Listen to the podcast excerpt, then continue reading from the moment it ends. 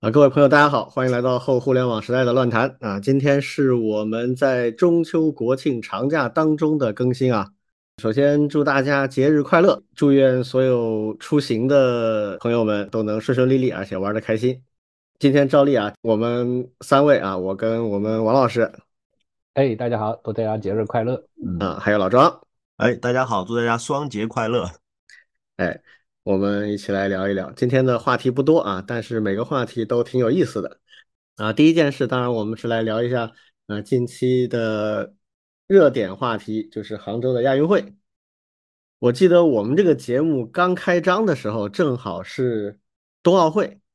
对的，啊，那个时候我们还花了好几集来聊冬奥会里面的一些有趣的事情，包括里面的一些呃科技的点啊等等。那这次亚运会。也上周开幕嘛，啊，现在正好过半啊，后面还有一半的时间，田径啊这些大项都刚刚开始啊，后面还有很多值得期待的东西啊。嗯，你们两位怎么看啊？这次的亚运会？我其实真正要看的话，只看了一个那个男乒团体决赛，哎，那个还是很爽的。基本上就是轻松愉快，就像没有悬看那种爆米花电影一样的，你就等着看大结局，很开心，大家很愉快，拿了这个拿了冠军就可以了。嗯，反正打的也很精彩。然后别的其实没怎么多看，只看了一些就是网上那种短视频啊什么的，介绍这个杭州有多豪横啊，这个奢华呀，这个这个让所有人都觉得我这个真有钱，就光杭州一个城市就有钱的不得了的感觉。就主要体现在哪儿呢？它这个一个是一个是就就有一个镜头，我记得就是讲这个杭州晚上的灯光夜景秀，有无数的灯柱射向天空，就有网友调侃，就说这个哎呀，这个玉皇大帝晚上都睡不着觉，这 没法睡了，这个太亮了。这是一个，还有一个是说到科技感，其实我觉得根本不是科技，就是走过路过，你在杭州哪边什么坐下来。椅子上一放手机的手机开始充电了，可见人家布置了多少的这个移动无线充电的这个这个东西。嗯，有钱，真有钱。嗯，然后还有就是那种呃新修了无数的这种非常漂亮的场馆，那都是大笔大笔的钱砸下去。嗯，然后杭州知名企业我们耳熟能详的这个阿里巴巴、支付宝什么娃哈哈什么的，反正。这些 logo 无处不见，就肯定也是砸了大笔钱了。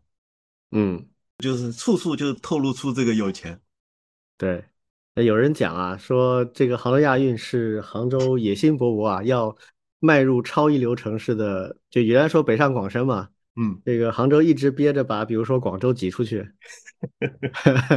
或者就算挤不出去啊，我们加一个嘛，北上广深杭嘛，是吧？嗯嗯，有这个企图啊。王老师呢？感觉如何？对，其实感觉离我们非常近。对，什么意思呢？就是本来节日期间还有机会去现场亲自看的。对，因为和杭州那边的企业一直有一些合作嘛。对，然后他们手上都有一些正票。对，甚至包括一些决赛的一些票。对，但是呢，后来因为和我自己的一些出行有一点矛盾，对，那就没有去占这个资源了。对，而且呢。呃，像开幕之前，其实还有火炬手的传递嘛，嗯然后呢，也有我认识的朋友，对，也是技术圈的，对，就是感觉就这一次啊，就是他们把这些资源真的是利用足了，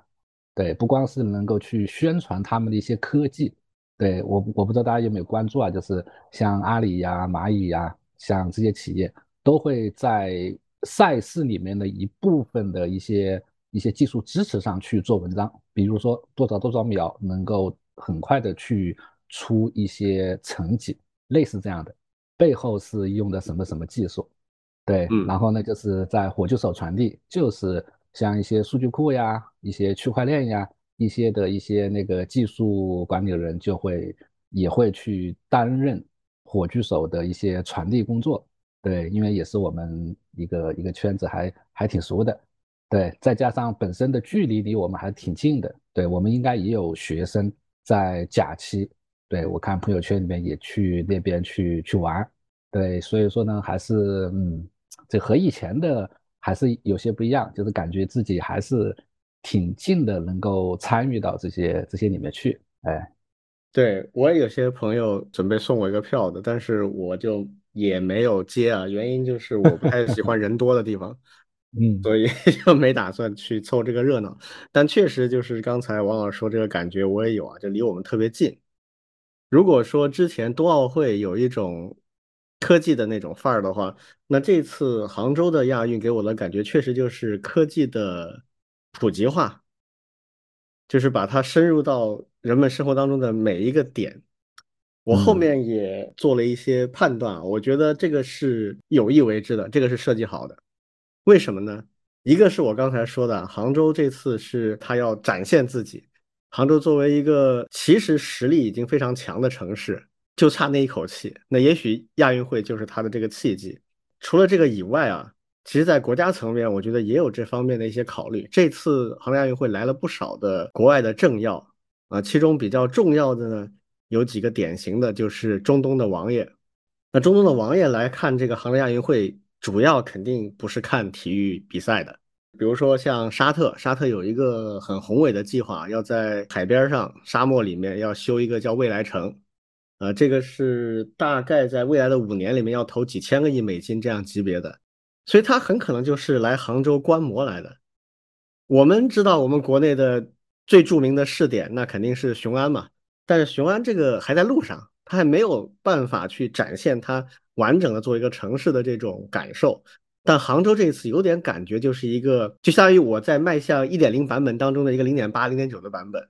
就它真的把数字科技融入到了每一个细枝末节。当然，其中有一部分是展示性的啦，不是真的那么实用，但整个这个感觉是在那里的。也就是说，展现给国外的这些，不论是政要还是这些运动员们，就是你的生活未来就是这样的。我们觉得很近，对不对？但是对于国外很多的。绝大部分国家来讲，这个是相当遥远的一件事情。但是我们可以告诉他说，这个路径是不难做到的，就是你只要一步步做。杭州的发展也就十年、十来年嘛。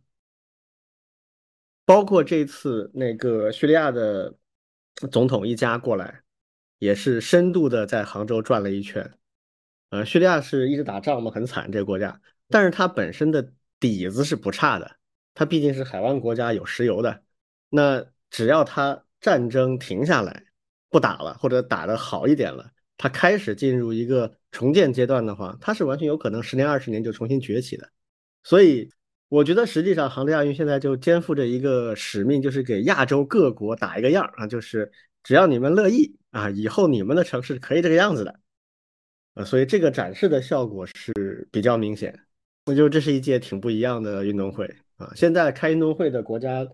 不是特别多，很多都没有兴趣，但是有些国家是真的挺有兴趣的，比如刚刚我提到的海湾的这些王爷的国家，那是真有钱，而且现在又很迫切的想对外展示自己啊，比如这次来的王爷，他们就有想法要申办以后的亚运会，甚至是奥运会。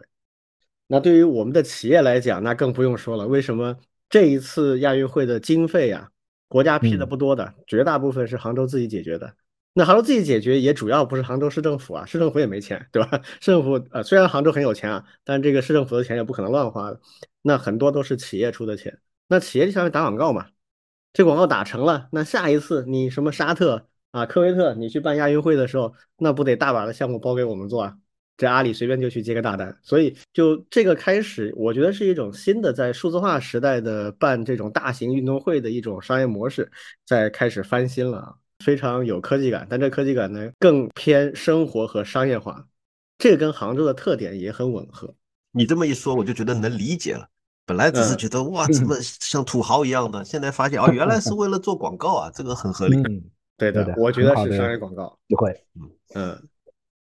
啊，那另外一个关于亚运会的这个呢，就是也是我们听友群里面聊起来这个话题啊。这一届亚运会是有史以来第一次啊。呃，电竞的项目进入了传统的大型运动会，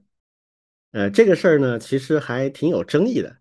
啊，就不同的人的观点可能不一样，哎，你们是怎么看？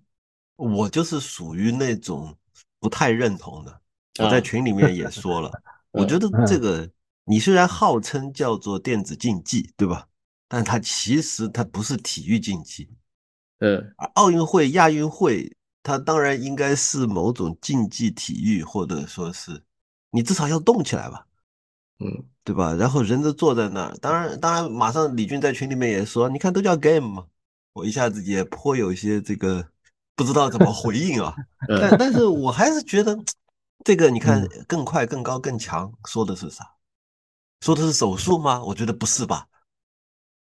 这个这个应该还是一些别的东西，比如说跑、跳、投什么之类的。这个这个的竞技的感受会会那个一些，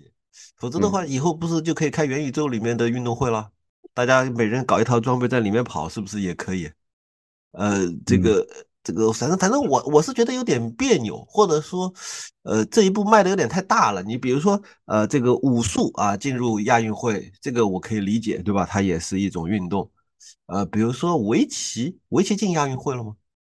进了，围棋 这是第二届还是第三届？这个就我已经不太能理解了。嗯，但是但是这个这个电竞进亚运会，我就更更加难以理解了，就越越离越远。反正这是一个，我觉得这个趋势有点奇怪，就总觉得以后难道广场舞也能进去吗？或者或者什么别的比赛也能进去吗？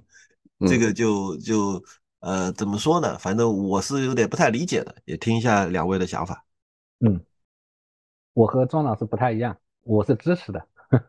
对，因为从我的角度来说的话，因为本身我没打过电竞啊，对，但是呢，那像我们做计算机的，对，基本上在呃读书那会儿还是挺会挺去玩这件事情的。对，那其实也是给我们带来了一些挺多的一些快乐。对，不光是一些竞争，还有一些合作。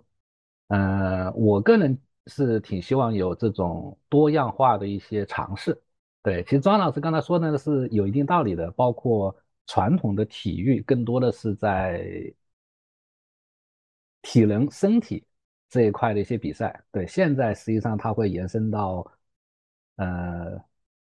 脑脑力的一些一些一些一些竞技，对，这个可能是一个典型的，对，其实是你的整个思维。反映在你的一些手术上面，对，其实手术呢，它也是有一定的一些身体上的一些一些要求，对，不是所有的人都能够达到这些的，对，那更重要的还是你的脑力的一些一些活动，对，那像围棋这些其实都是属于一类，呃，那至少从我从一个普通的观众的一个角度，其实我还挺希望并且愿意他进来的，这样的话呢，我可以有多样多一个。能够具有这种对抗性、观赏性，包括不管这一届咱们中国队比赛怎么样啊，对，那我相信一旦他进入了，后续还会有相关的整个的一些延续的一些发展，下一届对吧？包括整个电竞的产业，对我觉得，嗯，反正作为一个观众，我挺希望有这些更有趣的一些事情是可以一起来看的，嗯，我是这个观点，嗯嗯，说说我的观点哈。这件事情我们可以从两个层面来看，一个层面呢是它的商业价值，这个我觉得大家应该没有什么争议。就是之所以电竞会进入到这些传统的大型体育运动会里面去的话，它其实商业上是显然是双赢的，而且从某种意义上讲啊，是这些传统的运动会更迫切的需要这个。就电竞本身其实它会得到一些好处，但是不是特别的关键。而传统的运动会呢，它现在是面临很大危机的，啊，就是年轻人对它不是很关注，在社会上造成的影响力其实也越来越小，啊，尤其是像亚运会这种，呃，有点尴尬的奥运会，那毕竟是全世界最强，那还好一点。亚洲呢，这个一个州的运动会，你看现在欧洲没有欧洲的运动会的，他们就参加奥运会，就还在办大型的体育运动会的，其实亚洲是一个比较少见的一个例子了。那毕竟地方大人多嘛，但是他其实也面临很大挑战。他吸收这样的一些电竞项目进来，其实是希望得到更多的年轻人的流量啊。所以从商业价值上来讲的话，这个大家比较好理解。那回到运动会的精神层面啊，我觉得也是完全说得通的。因为奥运会也好，亚运会也好，它确实原名就叫 Games，它其实没有限定说一定只是比体能，它就是一种所谓竞技精神。所谓更高、更快、更强，其实也就是竞技。所以我认为一个项目它能不能够算作是一个竞技运动，或者它是不是一个好的竞技运动，它其实有几个点是先决条件。第一，它要有足够强的竞技性，也就是说，它能设计出一种模式，这种模式是能够很激烈的对抗和比赛，然后这个强的跟弱的能比较合理的分出高下来，这叫所谓的竞技性，就是你能够通过磨练提升自己，提升之后你能够打败比自己弱的。啊，不论是直接对抗还是间接对抗，比如赛跑就是间接对抗，对吧？这个篮球、足球还有击剑什么的都是属于呃直接对抗。不管怎么对抗，它总之是能够击败比自己弱的对手，这就是所谓竞技性。那另外还有两个呢，是属于次一级的需求，没有竞技性这么关键。你没有竞技性，根本就不用想了，对吧？你有竞技性，你也不一定能够进亚运会、奥运会，因为还有两个次级需求。一个次级需求呢，是它得有一定的国际化。你不能只有一个或少数国家玩，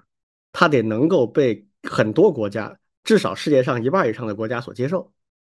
啊，然后能够开展起运动来，就是普及性要足够好。所以第二个要求是普及性。那第三个是什么呢？就是要有一定的观赏性，就是你不能够太就是在那儿竞技啊也没问题，很多人也玩，但是看的人索然无味啊，那这个也。不是特别适合，当然这个要求没有那么高。有的运动项目确实观赏性就一般，但是它前面两个足够好的话，它也是可以进去的。好，如果我们对照这几个来看的话，我可以举两个例子，这个老庄可以思考一下哈。嗯，好，一个是射击，一个是撸啊撸这种电竞。嗯，射击是怎么玩的？站在那儿举着枪，嗯，眼睛看，脑子想，然后扣扳机，就这几个动作。嗯，这是最古老的竞技运动之一。嗯，OK，那电竞，比如说像撸啊撸或者是王者荣耀这种，它需要眼睛看，看到的信息量远超过射击那个，非常复杂。对，然后他脑子要及时的做反应，而且还是几个人协同。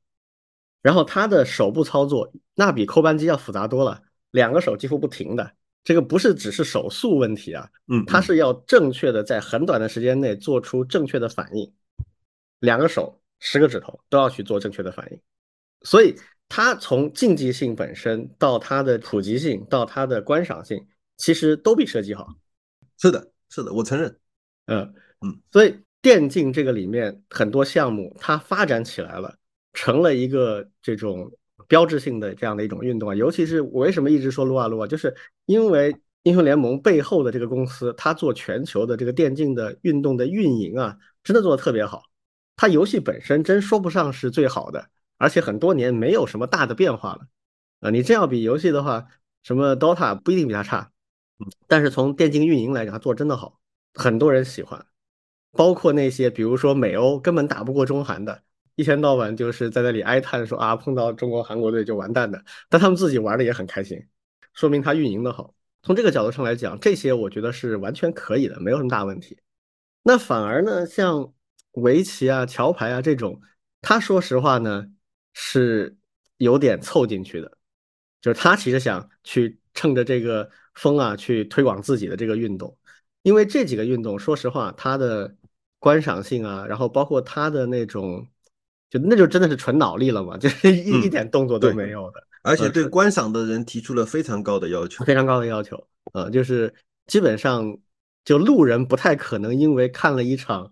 围棋的比赛就入坑的，是吧？嗯。但是路人看了一场这个英雄联盟的比赛，然后就入坑的，这个真不少。嗯，所以从这个意义上来讲呢，围棋这种呢，是说实话 是对传统文化的一种帮扶，而且也行，然后就属于这种性质了。嗯啊，那回过头像你刚才说的广场舞，我觉得不是不可以的，完完全有可能的，只要它解决我刚才说那几个问题。就第一，你广场舞你得设计出一个可竞技的模式，比如说根据舞姿打分。嗯，或者什么，就是它得设计出一个可以用来竞技的模式。嗯，呃，这是关键性啊，这个得设计的好。其次就是它得推广，因为现在还只是中国人玩，你得推广到啊世界各地，让大家都喜欢玩。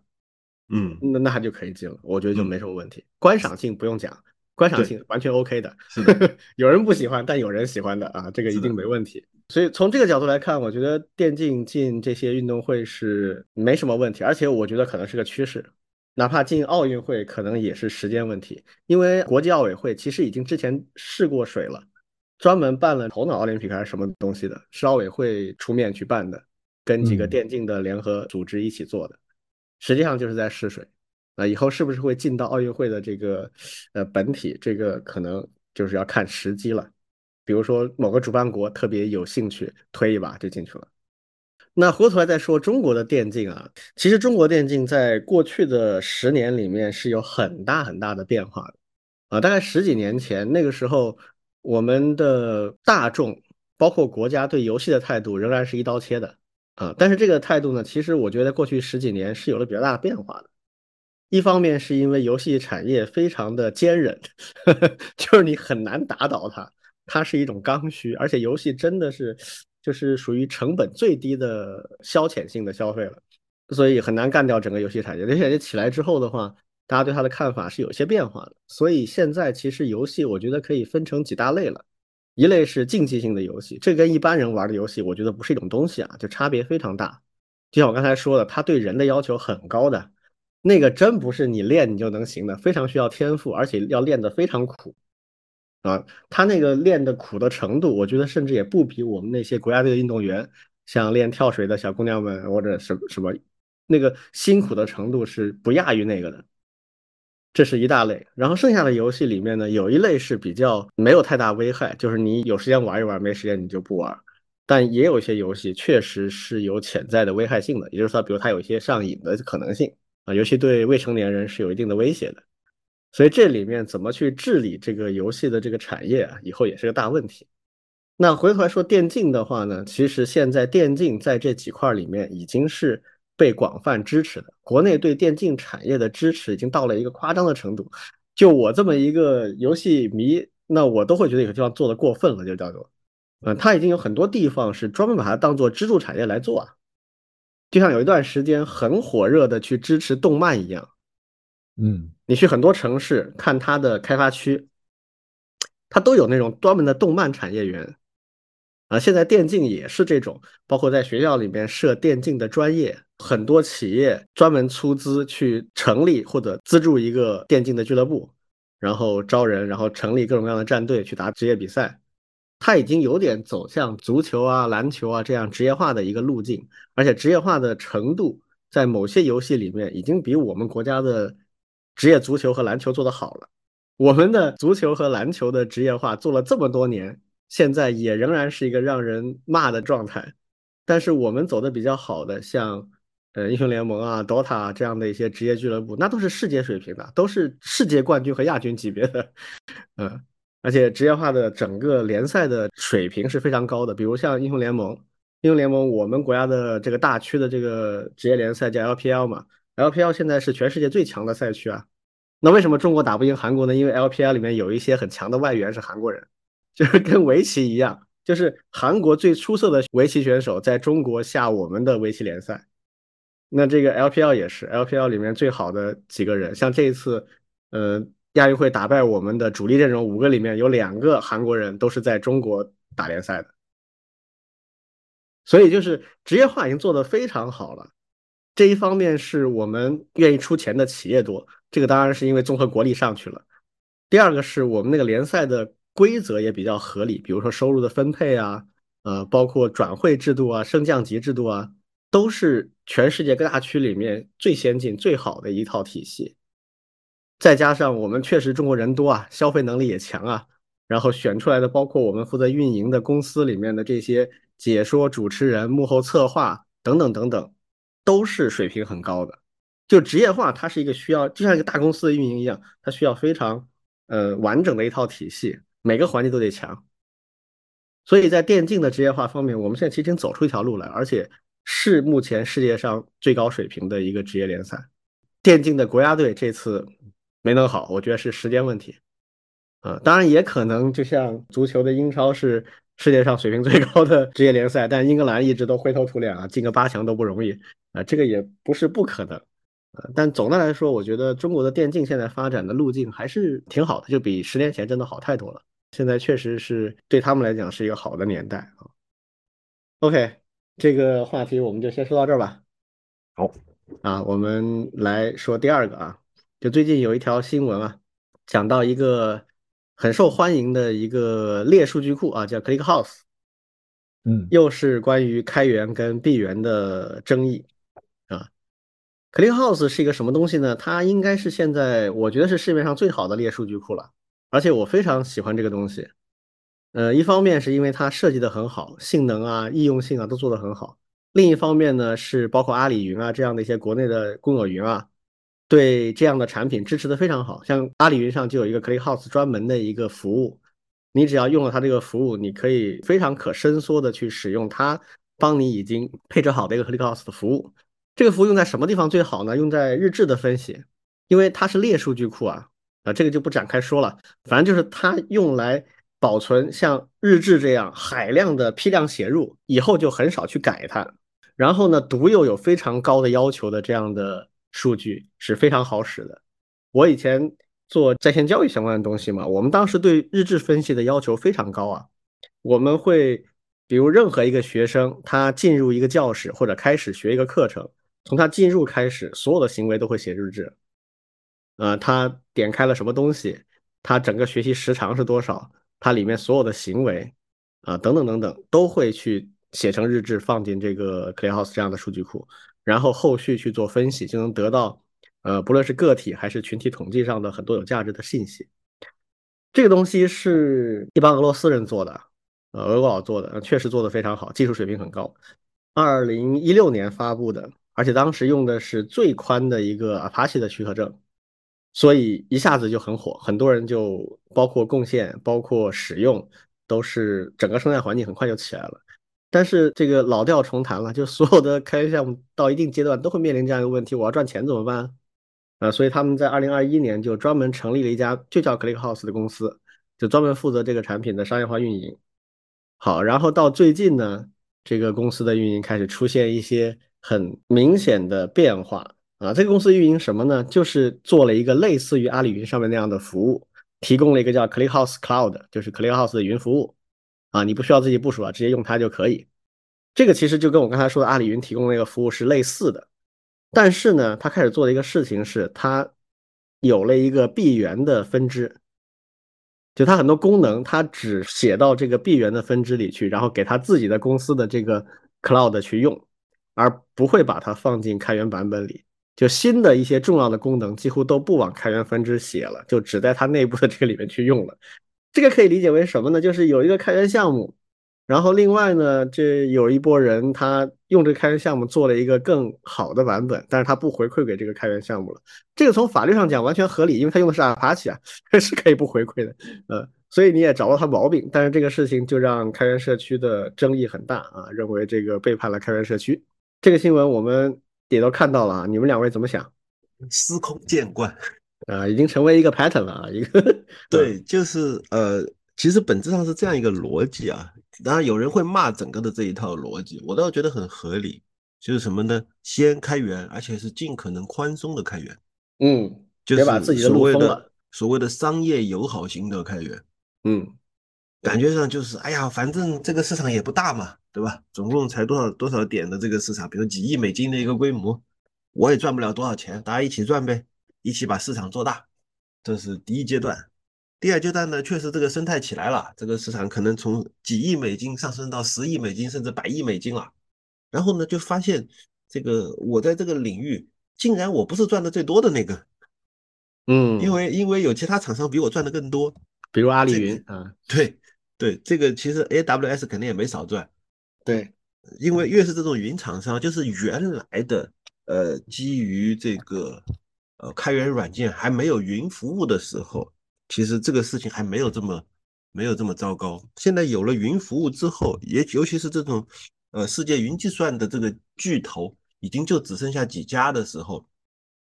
你碰上任何一家都是倒霉，对，哪怕你跟他谈任何的分成比例，到最后你还是会觉得亏。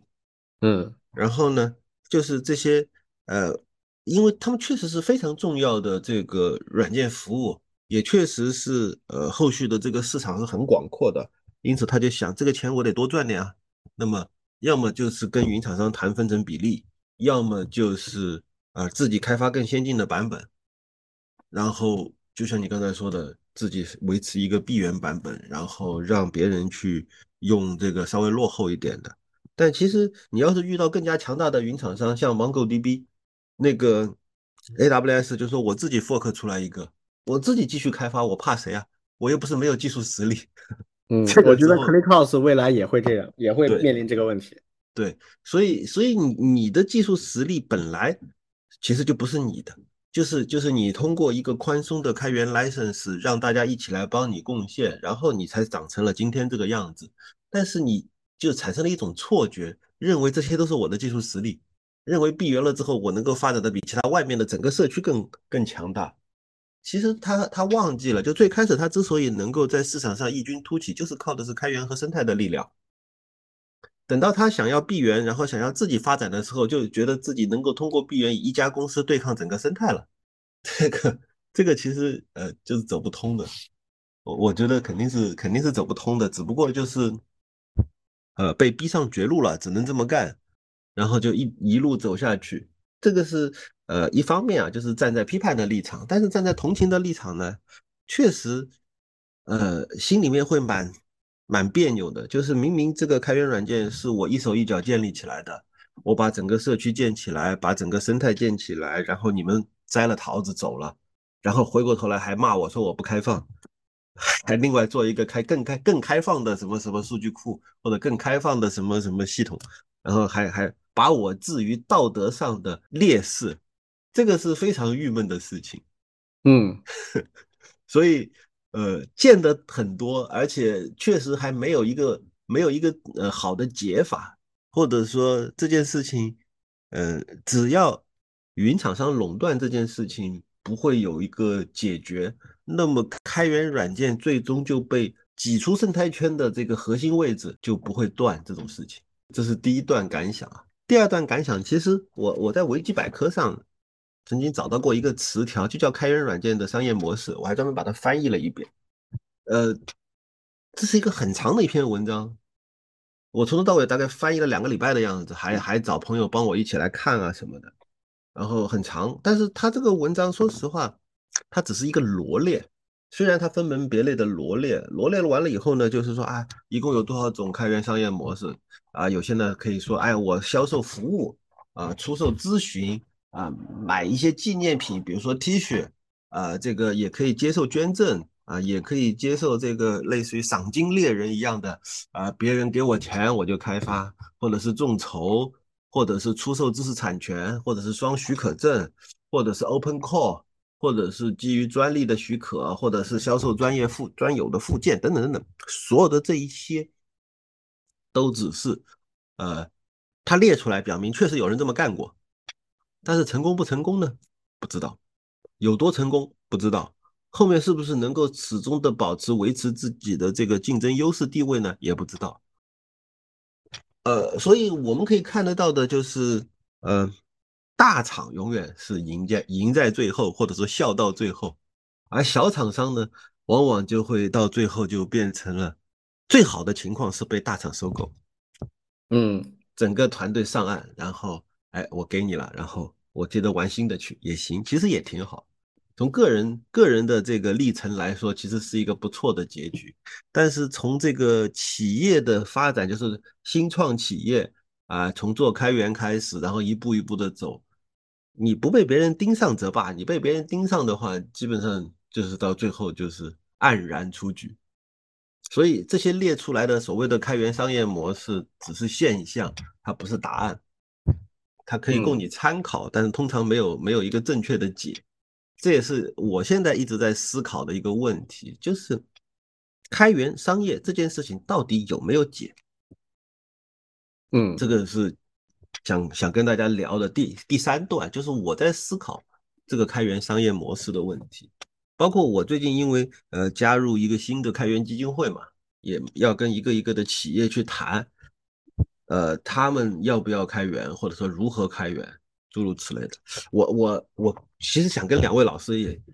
也，我也试着在这里边讲一讲，你们听听看这一套说法是不是合理啊？我可能也在不断的打磨这一套，嗯，算是方法论的东西。有我会跟一个厂商，通常他已经是一个呃企业，而且是一个还不错的成功的企业。就是说我我还到现在为止我没有谈过那种靠开源软件做创业的企业，而且我其实对他们呃怎么说呢，不是很乐观了，所以还没聊过。我聊的都是那些已经是成熟的企业，他们想要开源，或者说他们在询问要不要开源的时候，我会这么跟他们聊，就是说，首先，呃，你要做的是叫做呃利益架构，就是在一个市场上，在一个特定的领域当中，呃，我们说总的盘子大概是多少多少钱？假设这是一个一百亿美金的市场，或者是一个呃二十亿美金的市场，这个是一个大的盘子，这个大的盘子当中你能挣多少？如果你有能力在合理的成本范围内把这一百亿美金全挣了。那么你根本不需要考虑开源的事情，你有能力全赚掉，那你当然整整把一把收掉，把整个牌桌全部全部收走，这当然也是一种选择。但是通常这个市场你不可能赚全部，而且一定会有其他人在这个市场，在这个生态，在这个整个的这个利益链条当中，他要吃掉其中的一段。那么所谓的利益架构设计，就是呃，你决定吃其中的哪些段。你认为可以放哪些段出去给别人吃掉？这个是叫利益架构设计，尤其是在一个啊比较新兴的市场刚出来没多久的时候，你可以做这样的思考。否则的话，只是做调研，就是说对于一个已经成熟的市场，你在当中你寻找自己的生态位，这是第一阶段。然后第二阶段就叫做知识产权设计，就是当当你已经有一套自己的软件在运行的时候。你要考虑到这些这个软件当中哪些部分的知识产权你需要保护起来，另外的一些部分你可以把它呃分享出去，或者是擅专利授权出去，或者是通过一种什么样的办法啊提供给外面的人使用，这是知识产权的架构。当然，这背后涉及到这个，比如说 license 的选择，就像刚才李军举的这个例子，其实他们一开始用 Apache license 授权。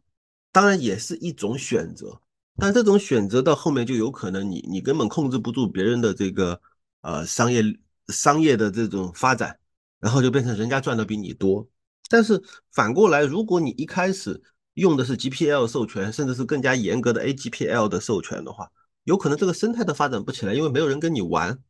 所以这个背后是有一个困难的权衡的，你要怎么样去做这个知识产权和版权的这个授权？然后再最后才是叫做呃系统架构的设计，就是软件本身或者说软软硬件加在一起的这个架构本身，你要做怎么样的一个重构，然后把它的某些部分开源出去，某些部分留在手里闭源。要经过这样的一套一套思考和呃分析后，把然后把整个架构做出来，然后这个时候你再去做开源。这是这是第一阶段，就是关于架构设计的部分。然后接下来还是就是在这个日常的运营当中，可能还需要去动态的去观察这个效果怎么样，就这套架构的运行效果怎么样，以及来决定，比如说我的开源的路线图，我先开哪个模块，后开哪个模块，开的快慢节奏，可能都还要根据实际的情况来做调整。通过这种办法，才能够最大限度的保障自己的企业的商业利益。这是我我目前来说我想到的一些，其实还还是不完整的。作为一个方法论，可能还差很多。我的感觉啊，就是类似于 ClickHouse 这样的路径啊，至少有一点没有资格或者没有必要去在道义层面上批评他们。这个我是绝对不赞同的，因为他做的事情相当于有一个开源人在那儿。然后他现在成立一家商业公司，基于这个开源软件做了一个闭源的商业产品，符合这个开源软件的 license，你谁愿意都可以去做。所以这个从道义上，我觉得是完全没有理由去批评人家的。那比较值得讨论的就是刚才老庄说的这个，你现在 ClickHouse 这家公司做 ClickHouse Cloud，你实际上是站在跟 Amazon 也好，跟阿里云也好竞争的位置上。你们都用到了那个开源版本的 ClickHouse，然后各自去做闭源的东西，然后看谁打赢谁嘛，你们就去拼好了，就变成这么一个结局了。呃，所以你可以在商业上、在技术上去分析它，这都没问题。但是道义上，我觉得真没什么好说的哈。那王老师呢？我我这边其实也有也有几点可以说的。对，第一个呢就是。就 ClickHouse 本身，我们这边其实也是用的挺多的，对，因为我们做那个 GitHub 上的全域数据分析，本身也是，呃，本质上也是它的那个日志数据，对，一直也是用的 ClickHouse。对它整个性能，它的整个迭代，对我们还是非常非常满意的。对，再加上它也有阿里的云服务的一些一些功能，我们一直在关注 ClickHouse 本身它的社区发展。对，那这一次它的那个商业化，呃，其实像庄老师前面翻译的那篇商业化的文章，我们也也关注过。对，其实更多的他，我感觉啊，就是更多的会从事后去做一些总结。对，那开源的这种商业化的模式是不是真的能够走通？比较好的这种典范的这种，呃，经过验证的，对，目前其实并没有看到。对我这一块呢，其实是非常关注这个开源商业模式，是因为本身我自己其实是挺希望开源能够不断的发展壮大。那在这个过程当中，商业化一定是它非常重要的一部分了。对我觉得这是这是第一点。对，第二点呢，实际上。嗯，我也有一个感觉啊，就是很多开源项目一开始的时候，其实并没有想的那么多。对，意思就是像庄老师前面的这些设计啊，对我觉得很多开源项目团队可能是个人，甚至是一些小团队，一开始基于兴趣或者是基于某种目的，对，然后呢用更加宽泛的许可证吸引大家一起来玩。对，其实一开始他可能并没有去想。做众多的商业化，但是呢，随着它的发展，哎，发现有这种商业化的可能，甚至在一些云厂商那边得到了一些好的价值回回回收的一些好的模式，哎，那那整个创业团队可能自己又有这样的一些想法了，对。但是呢，如果你不是一开始就去做这种商业化的设计，对，当然，那商业化的设计这件事情是不是能够成，其实现在还。不一定能够能够说得清楚的，对，那其实就会有一些是不是能够去做一些权衡呀，在现有的结构上去做一些改变呀，对，这个其实也是一个挺大的一个挑战，对，那即便是刚才其实庄老师也在试图去提炼那个开源商业化的一套模式，对吧？对，这个呢，其实我也觉得挺同意的，就是如果一开始咱们做这件事情，就是把商业化也考虑进去。奔着把它做成一个事业，对，那一开始就会去设计整个利益相关的一些架构，对，以及这样的一些模式，对，因为我这边其实在国内其实也可以看到，其实像数据库领域里面，其实还是比较能够常见的，就是你做着做着，后面都是要重度的和云去绑定，对吧？那我们国内其实也有类似的例子，对，一开始可能你没有，那现在呢，他们自己也会去做云来提供它的数据库的服务。对，那这件事情，那往后，那那怎么样？那就意味着你还同时会和一些云厂商去做一些竞争。对，这是第二点。第三点的话，就是我们这边其实也在探索一些可能的一些商业上的一些可持续性。比如说，我们就会去探索那种利益的分配，对吧？怎么样去计算贡献者的利益，然后呢去做一些分配机制，能然后让整个社区持续的往前去变化。当然，这个前提是。整个开源软件还有开源生态，它确实它的商业价值能够越来越多的被社会所认可，那你这个分配才有它的一个必要性嘛？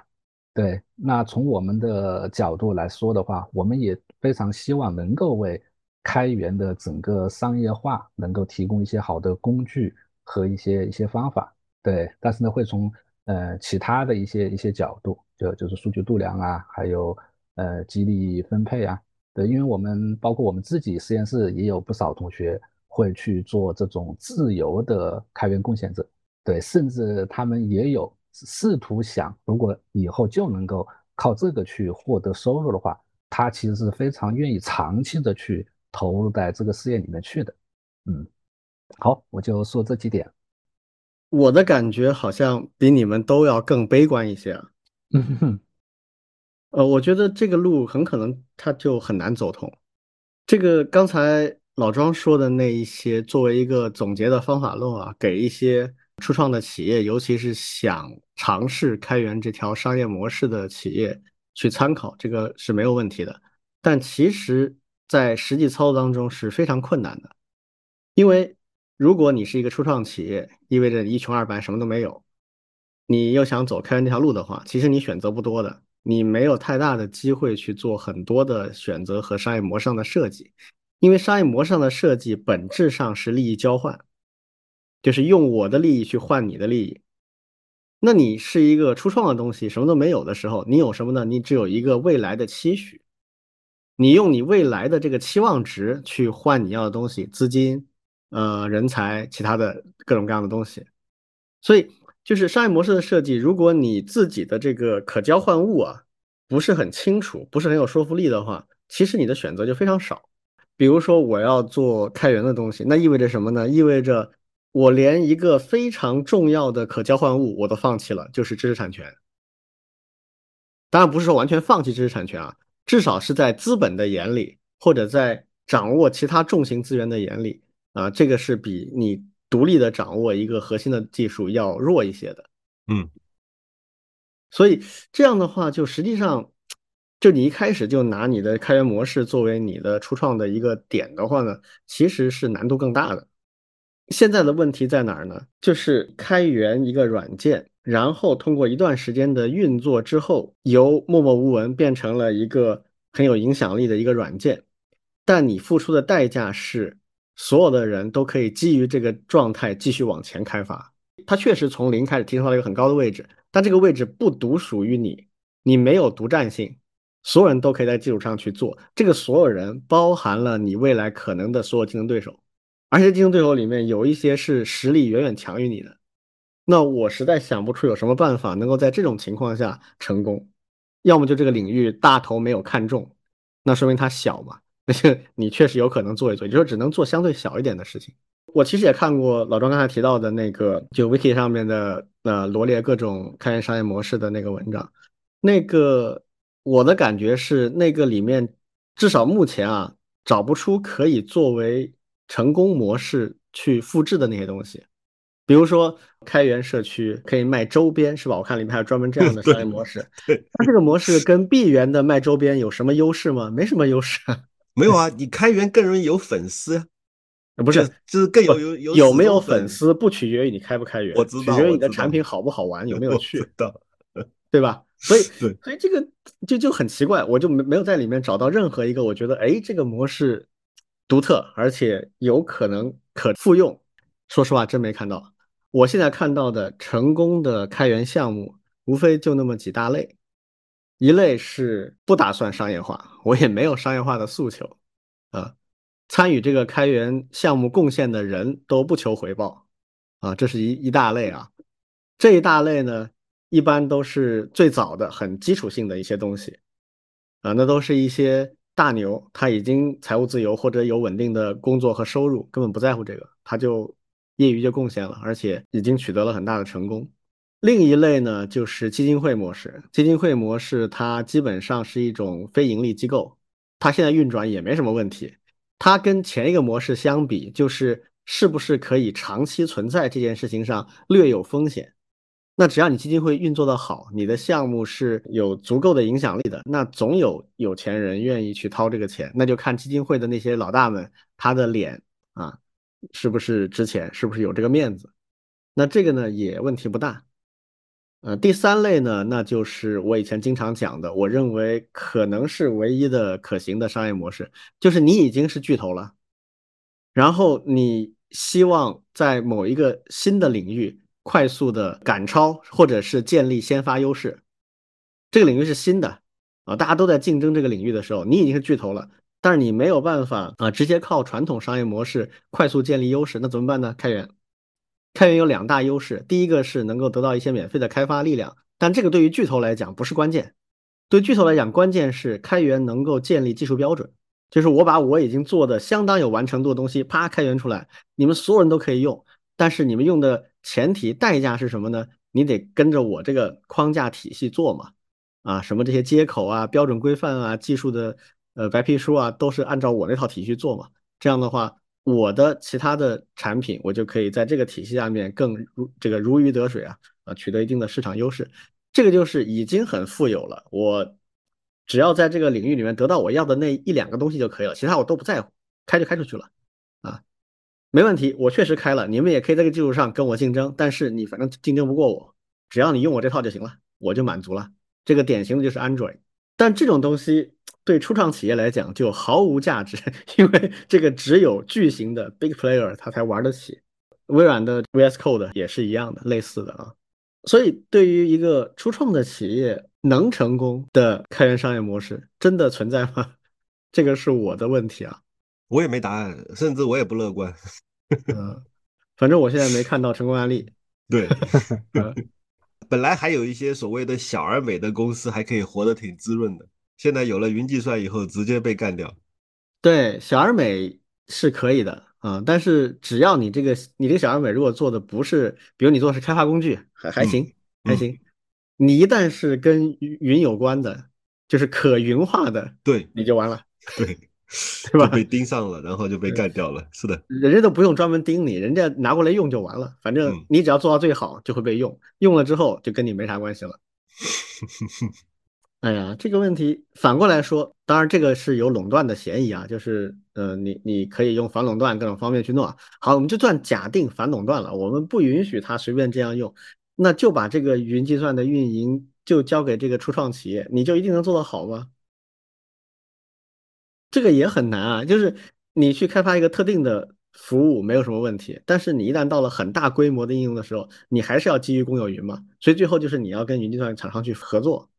那这个合作过程当中，你的议价能力是没有办法跟那种平台比的，你最后最多也就是像刚才老庄说的，上上策是你被收购，这已经算最好结果了，绝对最好结果没有之一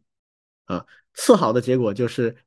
这个大平台吃肉，你喝点汤，你如果。接受这个喝汤的安排的话，那你就喝汤，这个算中策。呃，下策就是人家基于你的开源版本自己做一个，不跟你玩了。对，而且还把你定在耻辱度上，说你不够开放。啊啊，对，这 真的，现在现在就会有这样的 Amazon 就干这种事情，然后还骂你说你不够开放，下面的一群开源爱好者还跟着骂，说啊是啊是啊，你背离了开源的道路什么什么。呃，这个就是我刚才说的，这个是真我不赞同，这个我觉得没有这种道义制高点，这个不存在啊。是，但是没办法，普通人就是容易被煽动啊。嗯，所以这个话题反正大致上我们也就聊成这样啊。那反正现在的状态，我觉得还是比较悲观啊，就没有看到特别好的成功案例。其实说到底啊，又是跟我们好早以前跟霍炬聊的那个话题有关啊。Web 二点零时代，也就是大集中的平台的时代。它带来了很多便利性，也降低了整个社会运行的成本，这个都是它的贡献啊，没问题的。但是它从长远来看，确实扼杀了创新的非常多的动机，让很多创新变得毫无意义。等于就是愿意做创新的人，最后发现自己被骗了，就这种感觉。嗯，所以从长远来看呢，这个确实是有问题的啊。但是好像现在也没办法，因为它前面带来的那些好处实在太多了。OK，我们赶紧啊，我们来聊第三个话题啊。第三个话题也非常有趣啊。我最早看到这个新闻的时候，真的是很意外啊，但是也有一点惊喜啊，挺有意思的。什么事儿呢？就是我们华东师大的教育学系啊，有一个研究生写了一篇论文，这篇论文的标题叫《他为什么换了导师》。我们前几周有一次节目也聊了关于现在的学生跟老师之间的关系，好像没有以前那么融洽的这样的一个话题。啊，尤其是硕士博士生啊，这个里面好像比较明显，哎，就突然出现了这么一篇文章，我们觉得挺有意思的。他是讲了一个什么事儿呢？他讲的是有某高校的一个研究生啊，跟他的导师闹矛盾，矛盾非常激烈，到了不可调和的状态，最后以换导师结束。这个不可调和到什么程度呢？就是他最后就不想写论文了，开题上跟导师的意见不一致。他因为自己以后的职业生涯规划，他希望研究某个课题，但是导师不认可啊，然后开题就一直就拖着，然后最后他甚至觉得说，我哪怕不写论文，不要这个学位了，我也不在这混了，我就先去实习找工作。最后是哎，还换了导师，好像最后是解决了啊，就是这么一个故事。那这个论文呢，有几点我觉得是非常有意思的。第一个，他这个论文的文体啊。中间前半部分就像章回体小说啊，你看它的标题是这样的啊，叫什么“梦魇与新征程换导师事件的来龙去脉”啊，下面的小标题是“误打误撞入师门，一波三折写论文”，嗯，柳暗花明换导师啊，就这种，嗯，很有意思。但是它有 呃，颇有才华，我认为啊。然后呢，他下面又不是仅仅只是在这里写了一个章回体小说，他下面还真的是做了相应的一些事实的分析、总结和延展。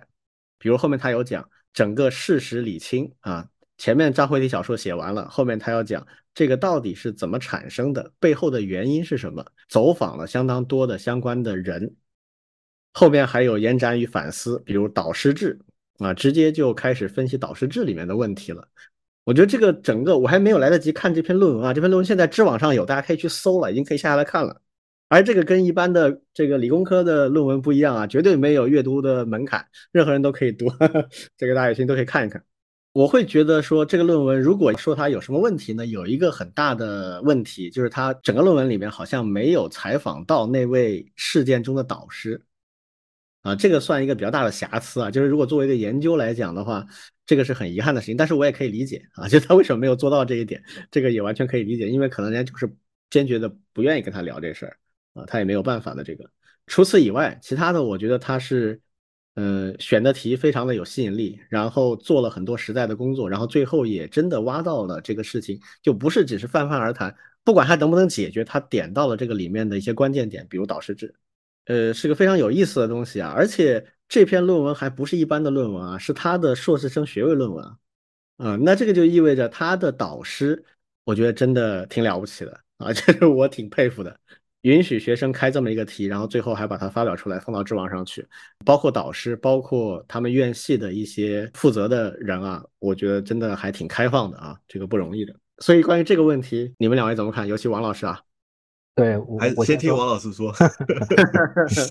对，呃，其实正正巧啊，我我我周围其实就有同事在问我，对，嗯，为什么呢？对，因为这个作者还跟我同名。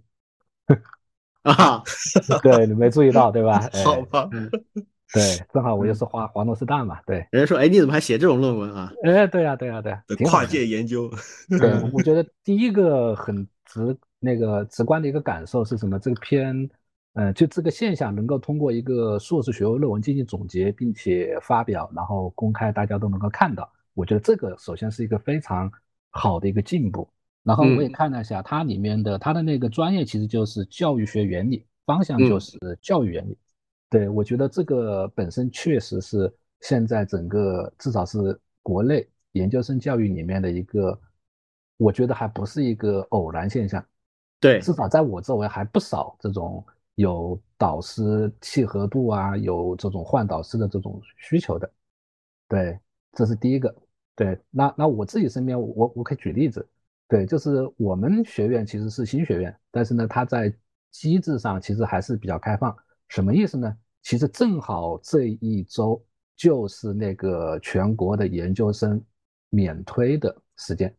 对，如果大家注意的话，其实朋友圈里面有。学生陆续拿到了研究生推免的最终确定，都会发朋友圈去确定一下。嗯，对。那这个时候，很多学校，包括我以前的工作单位，这个学生在确定学校的时候，甚至就确定导师了。这是一个一个信息。对，那我们学院是这么干的：虽然你确定了学校，但是呢，我们是等你研究生来了学校以后。我们还会通过导师宣讲再进行双向选择，而不是你提前早早的就把一个导师确定好了。对，为什么要这么去做？对，其实也是我们的经验就是，你当时复试的时候，对，特别是现在复试又是疫情以后又又正常了啊，你那三年之前其实还是线上那种复试，那个时间非常有限。很可能就是在不到半个小时之内，我们去面试一个学生。对，那学生跟老师联系，基本上更多的也是抱着啊，我先进去，对吧？这个是首要目的嘛。嗯，对。那在进去的时候，只要有导师说，哎，我我对你还挺感兴趣，愿意招你，那他就愿意。对，这是非常普遍的。对，那如果是这样的话，那这样的话，你提很早之前你就把这种。师生的这种最终的关系就确认下来了，那这样会埋下很多隐患，就是在两双方都不怎么了解的情况下面，你就要开始至少三年，对，那如果是博士，可能时间更长啊，这样的一个一个共同工作的这样一个一个一个模式，而且呢，你在工作的过程当中就会出现各种，哎，就是这篇论文里面出现的问题，而且呢，这篇论文里面其实还只是一部分，还有更多的一些问题啊，不光是在研究方向的一些选择，包括一些工作模式呀、实验室的一些工作机制呀，对，其实现在不同的老师、不同的实验室、不同的学科风格其实都是差别比较大的。对，这是一个一个非常常见的一个一个现象，对，但是呢，它带来的这个结果的一个很大的原因，就是现在整个研究生培养管理制度相对会有点僵化或者是封闭，这是它的一个原因。嗯，而且不光是学生和导师，导师和学校也是这样的。对，因为我是呃换过学校的嘛，对，那我们知道国外的那个呃导师如果换学校。学生是可以跟着导师走的，比如说我从 A 学校换到 B 学校，哎，你你的学生就也跟着我去 B 学校了。这一点是我当时去国外访学的时候，我一看，哇，你们还可以这么做啊？对，因为在我们国内，你导师从一个学校换到另外一个学校，你只能把你的学生委托给前一个学校的其他老师，而不是说跟着你走。对对，因为他在学籍这一块，他就是这么规定的。对你不能不能说一个。学生从一个 A 学校转到另外一个学校去了，这这个操作难度太大了。对，那同样在一个学校里面也是，如果你想换导师，其实也是要经过各方面的一些协调，包括你要找到接受你的导师，你还得经过学院的领导的沟通同意，还得从研究生的教务系统里面去打申请去批准，甚至还要研究生院去。做一些批准，对，那整个是需要有些流程，对，那更重要的是，对，就是整个现在的学习风气嘛，就是大家可能你一旦你说你换导师，大家会就会觉得，哎，这是一个是不是一个不好的事儿？你是不是又跟刺头？对，导师跟你闹矛盾了？对，你看你换导师，谁愿意接受啊？对吧？第二个呢，就是你看，嗯，两个导师之间后面怎么相处呀？可能都会出现这样的问题。对，而且对老师、对学生其实都有压力，而且呢，很多时候，反正我自己有感觉啊，就是，哎呀，就是大家最后也也也也就妥协吧，就是反正就就毕业这个事情就结束。对，其实如果能够把一些问题公开，因为有些东西呢确实是不适合，包括呃，而且我觉得至少有一部分换导师实际上就是有他的一些想法，他有他的一些新的一些思路或者是想法。对，不不是说谁对谁错的，对，他是有比较好的合理。对，如果有更加开放的好的这种能够能够交换换导师的这种方式的话，其实对己方都是挺好的。对，那这篇文章呢，其实我我是觉得还还挺好的，是因为它首先把这个呃现象，对，从我们至少像学生老师一般都不太会去说这件事情，对，把它以一种学术论文的形式。给它公开化了，然后呢，吸引大家，然后呢，去针对里面的一些内容去讨论。而且呢，他的这种行文我也是觉得挺好。就是刚才李老师介绍的时候，哎，他其实是用一种你说是幽默的方式呢，还是一种这种轻松的方式去表达出来？对我觉得这个也是一个挺好的，对吧？嗯，哎，我我就先说这几点。嗯，对，我觉得这个事情本身啊。最有价值的点就是他很正视了这个问题。我其实以前也发表过一些暴论啊，认为我们现在研究教育学的人研究路子不对。为什么呢？因为我可能做企业出身吧，都比较实际。就是我的经验就是这样，解决问题从解决人的问题开始。很多问题技术工具都不是主要问题，如果人的问题比较严重的话，其他的任何东西都无效。现在教育学里最大的问题，其实我觉得还是人的问题。我们现在教育学经常会研究什么方法论啦、技术啦，这些不是说没用啊，而是不解决我们现在最严重的问题。我们国家现在高等教育最严重的问题，真的就是人和制度的问题。那这个论文给我耳目一新的感觉，就是它真的很正视了这个问题。而这个问题在我们现在的大环境下，很多人有一种怎么说呢，就是讳疾忌医的那种感觉。他不肯去谈这件事，就像刚才王老师也提到的，你这个学生换过导师啊，那是不是意味着你就是个刺儿头啊？啊，我为了跟你原来导师的关系，我接受你是不是要得罪他呀？这种很多东西都是桌面以下的，不能拿上来说的东西。当一个问题真的很严重，而且影响到本质性的成果的时候，然后大家又都各种原因啊，面子各种方面的原因就不愿意去谈它的时候，那这就给人一种很大的绝望感啊！就是我们现在高等教育已经到了这个阶段了，所以这个论文能够直面这样的问题，我觉得这个真的是我非常开心能够看到的事啊。其实这么说吧，呃，这样的一个问题以学术论文的形式爆出来。远好过以某种新闻报道的形式报出来。对对对对，是的，是的，对对。而且新闻报道，真的这事情落到记者手里的话，话就就复杂了。嗯，对，而且他很难很难客观的去说，哎，我站在多方不同立场分析什么这样的，他可能就只是会挑一些刺激性的段落啊，什么某某学生第二次换了导师，第三次换了导师。可能第一句话就是这个，然后再说什么处境艰难了什么什么的，这个反而更糟糕。其实反过来说，呃，我我就是想推而广之的，觉得有很多棘手的问题，就是应该在学术上开始研究的。对对，还不光是换导师的问题，也问题多了去了。比如说这个校园的学生抑郁症问题，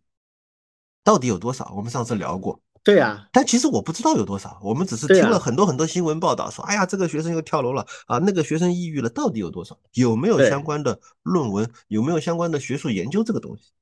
对，所以而且是那种比较靠谱的学术研究。对，对，我真的很希望这样的研究会更多，而且质量会更高，这个会会有好处。对，现在网络上弥漫着一种，呃，文科，尤其社会科学无用论，我是不赞同的。我认为社会科学非常非常有用，但是我完全理解为什么会出现这种无用论，因为我们现在大部分社会科学做的研究确实没用，有用就是这种，还有包括像刚才老庄说举例的那种，就没人在搞啊，有一种原因，肯定难，我知道它的难度，啊，你会到处撞墙的，但是难就不做了吗？真的有价值的东西不都是难的吗？所以。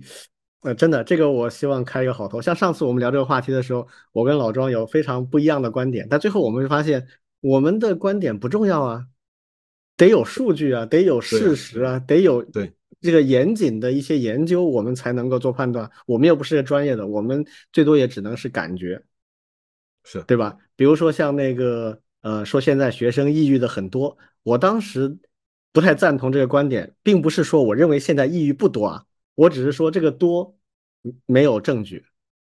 就是就很简单，就是大家都说多，那很可能只是因为信息累积的问题。希望我们的社会科学啊，尤其是接近我们日常的生活、工作、学习比较紧密的这样的一些事情，多出一些这样的专门的研究啊，会对所有人都挺好的。嗯，对对，甚至有没有可能能够推动一些制度上的一些变化？对。其实这篇论文啊，后面已经梳理了，说之所以导师制现在有问题，是因为导生之间的关系很复杂。这个复杂体现在是多重关系的一种交织体。他已经总结了五种关系啊，导生之间、师徒关系、雇佣关系、导学关系、指导与被指导、合作伙伴。这个我一看就觉得很专业啊。嗯。然后这五种关系怎么能捏在一起呢？不太容易能捏在一起啊。师徒关系那个是有专门的教育伦理的，雇佣关系那是很简单的，就是商业的这种东西。这两个能捏在一起吗？不是不可以，但是制度要精心设计，非常难的。所以我觉得这篇论文它其实已经开了一条路了，它不是简单的去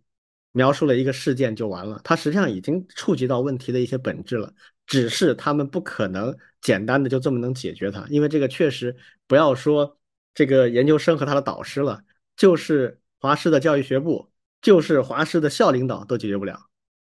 嗯，这个上到更上面了。但是如果这样的东西多起来，也许它就有了解决的可能性，嗯，总好过我们现在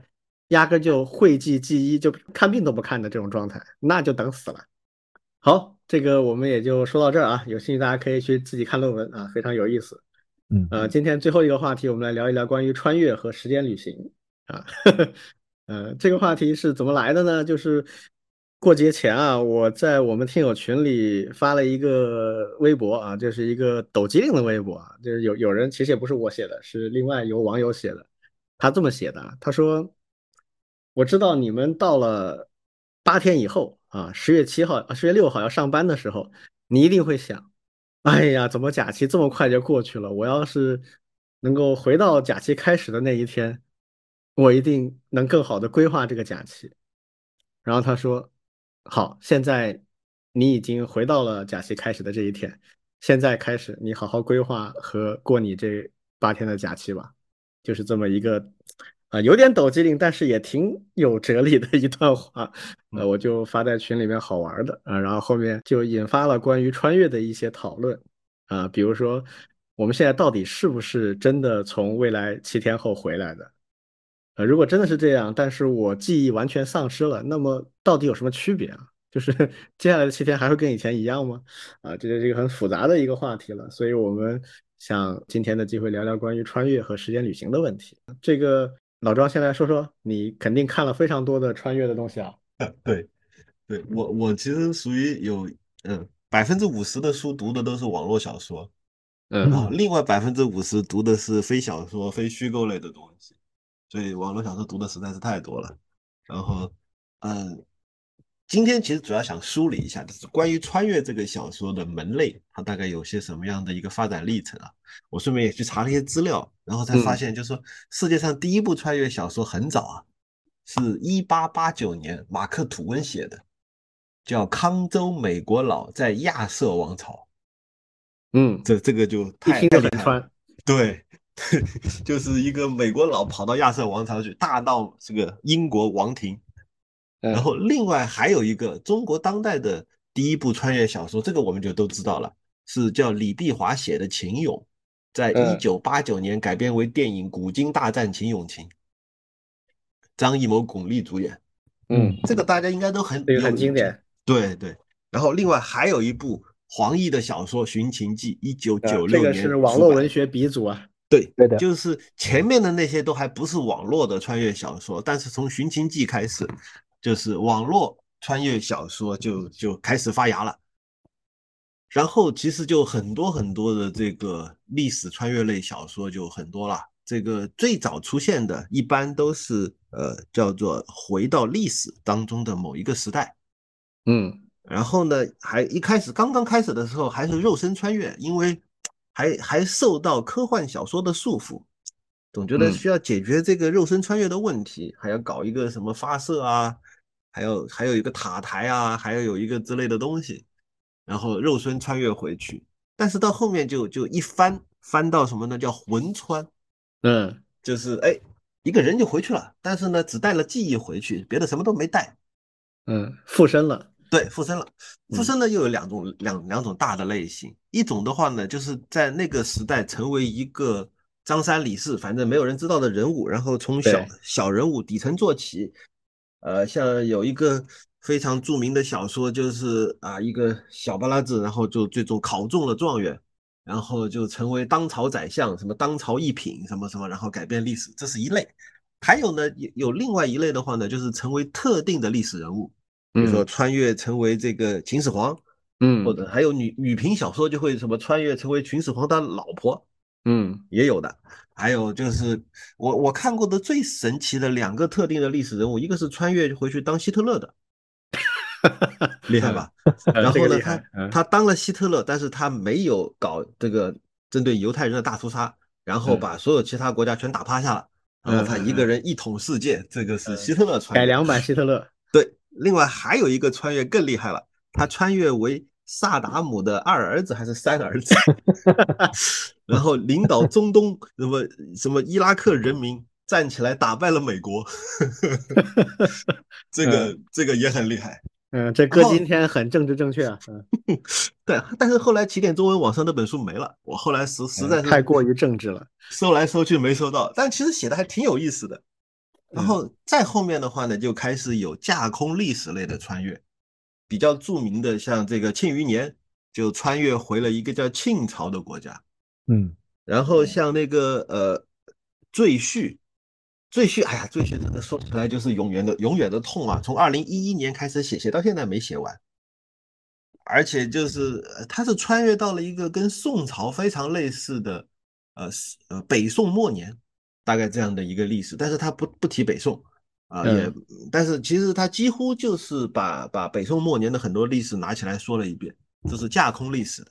再到后面呢，又出来一个新的分支，叫异世界穿越。最著名的应该是二零一八年的《诡秘之主》啊，这个是非常非常热门的一部小说，是穿越到了一个特定的偏西方，呃，克苏鲁那种设定的一个世界里。对，这是架空历史穿越。然后还有一类的话呢，呃，是女性小说，其实也有很多穿越的。我很喜欢的有一本叫《平凡的青川日子》。就是讲一个女的伯爵家的公女公子穿越回去，然后呢就过她的普通日子。这种呢后面就变成一种新的潮流，叫种田流。嗯，对，就就回去回去过小日子，然后反正家长里短，然后妯娌婆媳，反正慢慢过她的日子。但是那种小说也很有味道。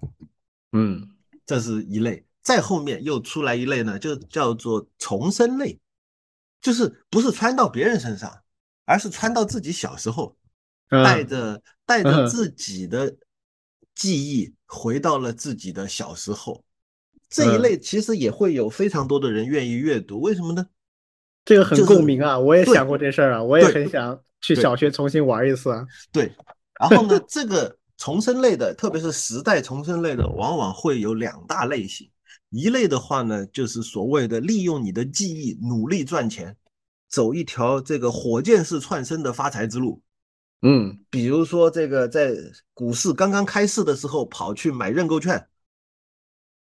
然后呢再往前推，就是说你可能需要提前个几年先积攒第一桶金，然后能够能够去买股票认购券，这是一类。当然就是利用一些历史知识。还有一类的话呢，这个更普通一些的，也更容易打动人的，就是因为呃。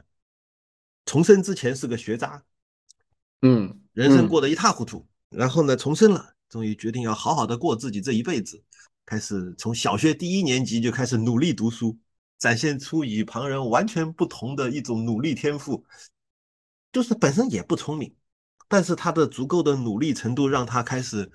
呃，逐渐的跳级，然后呃，升升到非常好的初中、高中，然后考上了极好的大学，诸如此类，就是这种。努力奋斗类的，这种也是重生类的一个大的门类，有很多人会很喜欢，就觉得啊，反正我已经不可能穿回去了，但是我确实想好好努力读书，但是我又不打算从现在开始努力读书，所以我就幻想自己能回到小时候去努力读书，这是一类。然后还有一类，又又从这里面再衍生出来的，就是所谓的小说影视穿，就比如说穿越回一本小说，一个《红楼梦》是一大类。就是回到《红楼梦》去跟他们去宫斗，反正是众所周知的某个作品。对对，然后呢，还有一个，就比如说漫威宇宙穿啊，也有很多人写。再再后面的话呢，其实嗯，还有一种复杂的重生类，就是叫做无限流，也是从这个重生类里面再翻过来的一个无限流，就是反复的回到同一个时间点，继续去去打怪，直到打穿为止，叫无限流。但这个无限流的小说我看的太少了，应该也有很多著名的小说，但是我不是很喜欢，所以就没怎么多看。最后一类的话呢，是叫做复合穿越类，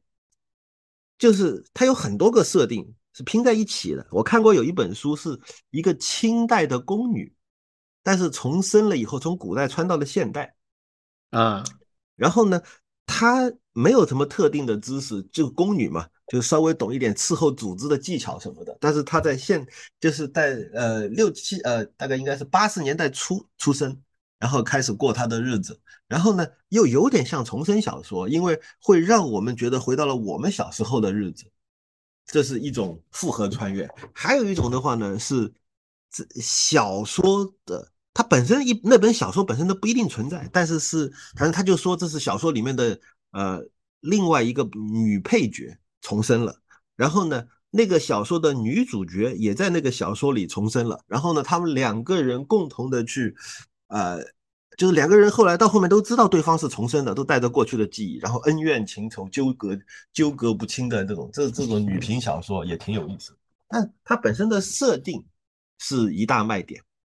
然后呢，随着这个设定呢，然后展开的一个小说，反正就随他怎么编了。有些有些还挺合理的，有些还挺挺奇幻的，但有些就是纯粹的就是歪歪。另外呢，其实今今天其实还可以稍微总结一下，我我认为啊，就穿越小说为什么这么多人喜欢看？其实它里面有几个核心的主题可以聊一下。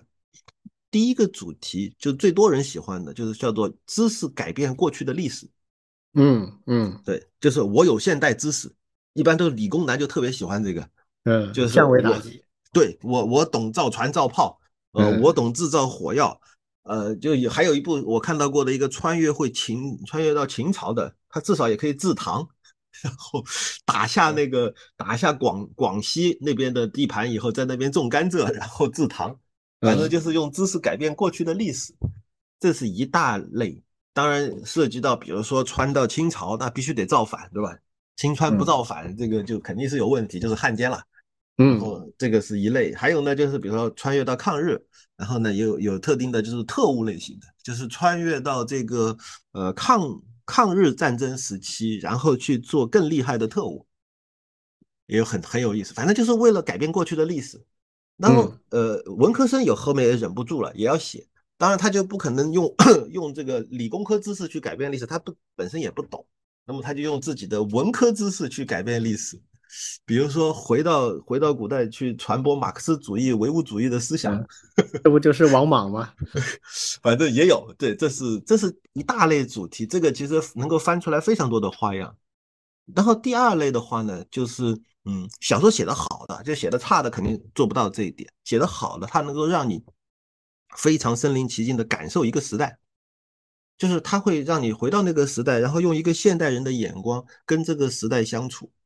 然后去去认识各种人，认识那个地方的风土人情，认识里面的那些人到底所思所想，往往会有一个呃稍微好一点的感觉，就是本来以为古代人啥都不懂，没想到人家也懂很多啊，人家也思考的很深入，人家完全不是蠢蠢货，只是不知道你知道的那点东西而已。这是穿越小说的另外一个核心主题。还有第三个核心主题是男男性的男性的小说最多的一类。就是所谓的男性幻想，就是这个男性幻想也很有意思，就是在呃女性主义呃越来越兴起之后，那么这些现代男性回到古代，通常都会相当的尊重女性。啊，彬彬有礼啊，尊重人家的隐私啊，尊重人家的习惯啊什么的，然后呢就会获得在那个时代难以想象的呃。更多的人，更多的女的会冲上来喜欢他，嗯，然后就坐拥花丛，然后就觉得哎呀，这个都喜欢我，所有的女的都喜欢我，就是这种，这是一个很有意思的男性幻想，就是说通过尊重女性，然而然而在古代社会能够混到一个更好的男性主导地位，是这样的一种一种幻想。嗯，很很很多男的会会喜欢读这种小说，就是你看，我作为一个现代人，我的优势是什么呢？我也没有更多的知识，我也没有更多的权利，但是我对女性很尊重啊，于是就会有很多女性来帮我啊，于是我就发了，好像也有一定道理。对，啊，最后一类，这个是我很很喜欢的一个核心主题，但是也是比较深入的穿越小说会会去做的一个叫做重新思考自己到底是谁。就是一开始的时候，当然会有一种外来感，就是我不是属于这个时代的，我我是一个来自于未来或者来自于异世界的一个人，我到这个时代，然后呢，我做各种各样的事情，但是慢慢的就会把自己带入到这个时代本身去，然后重新的思考我到底在这个时代我该做啥，我如果不再是一个过客，我一辈子都要在这里生活的时候，我能做啥，以及开始。当当然，往往会有一个很大的一个转变点，就是说，比如说主角开始有了自己的孩子，在这个世界里有了自己的孩子，有了自己的下一代的时候，他更需要思考他对于后代的责任。原来他根本没有感觉，但是他开始重新去想啊，我为什么要来这里？我来这里到底啊意味着什么？呃，这样的一些思考，其实嗯，哪怕哪怕我们读的是穿越小说。也会启发我们去思考一些东西。嗯嗯，厉害厉害。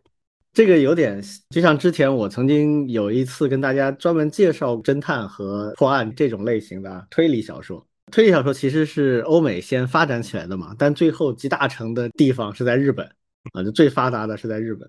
这个穿越类的小说呢，也不是我们发明的，像刚才老庄说的，老早人家就写过了。但是最终集大成的，真的是在中国的网络文学里面，而且现在已经开始文化反输出了。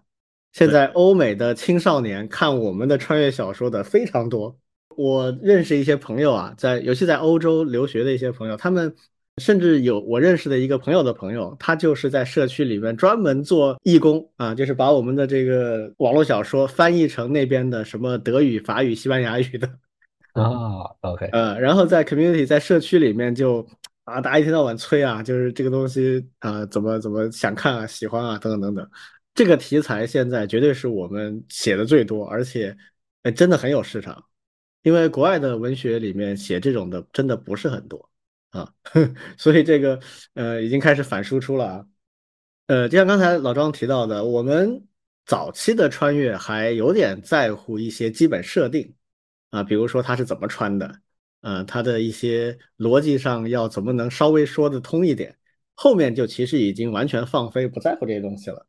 那个时候呢，时间旅行或者这个穿越行为本身已经不重要了，它变成了我们为了完成我们的世界设定和我们的叙事的一种纯叙事工具了。反正就穿了，无所谓啊，这个怎么穿的不用管。所以这种其实跟时间旅行已经没关系了，它就是一个世界设定的问题，怎么把作者或者读者带入到设定的那个环境里去啊，仅此而已。他就不会去探讨为什么穿的问题，省了很多事儿，但是他又可以很好的利用这个设定带来的各种好处啊，把这故事讲得好。我个人比较感兴趣的反而是相对硬一点的科幻，就是对时间旅行有一定的说明的。但这个事儿本身也很难，因为现在我们所认知的自然科学体系其实是不支持穿越这种行为的，因为光速是极限。时间的逆流转是不可行的，啊，当然也有些另外的理论啊，什么虫洞啊之类的，啊，什么多世界线啊之类的。有一个典型的时间杨谬啊，就是 paradox 悖论，就是如果你穿越回去把自己的爷爷或者奶奶杀了，那么还会有你自己吗？这个著名的悖论，它并不是说因为有这个悖论，所以时间旅行不可行，啊，只是说如果时间旅行可行的话。怎么防止出现这样的问题？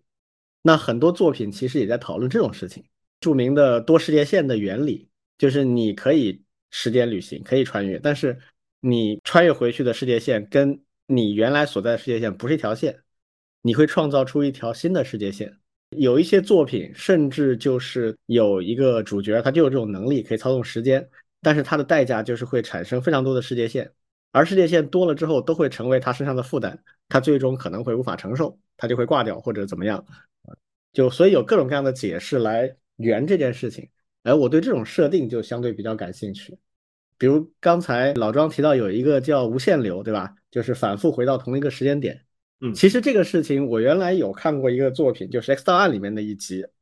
它就是反复回到一天。为什么回到这一天呢？因为这天出问题了，这个男主在这一天里会被人杀掉。他去银行办个事儿，然后正好有个劫匪进来，跟他产生了冲突，就把他打死了。打死之后，他就会回到这一天最开始的时候，他早上起床的那一瞬间，然后他又反复的过这一天，反复的过这一天。这一天每一次的推进都会跟之前有些小区别，但最后结果不会变。比如说，有的时候是他直接冲突把他打死了，有的是他老老实实趴地上了，但是由于某种原因啊，他也被打死了，反正就是这么一个状态啊。然后最后这个片子给出的解释是这样啊，就是说。因为这个世界里面出现了一个异类，这个人不知道因为什么原因，就是那个劫匪的女朋友，她是保持记忆的。她每一次穿回这一天的时候，她知道以前发生了什么。她是一个异类，啊，只有她死亡才能够终结这个时间循环，啊，就变成这么一个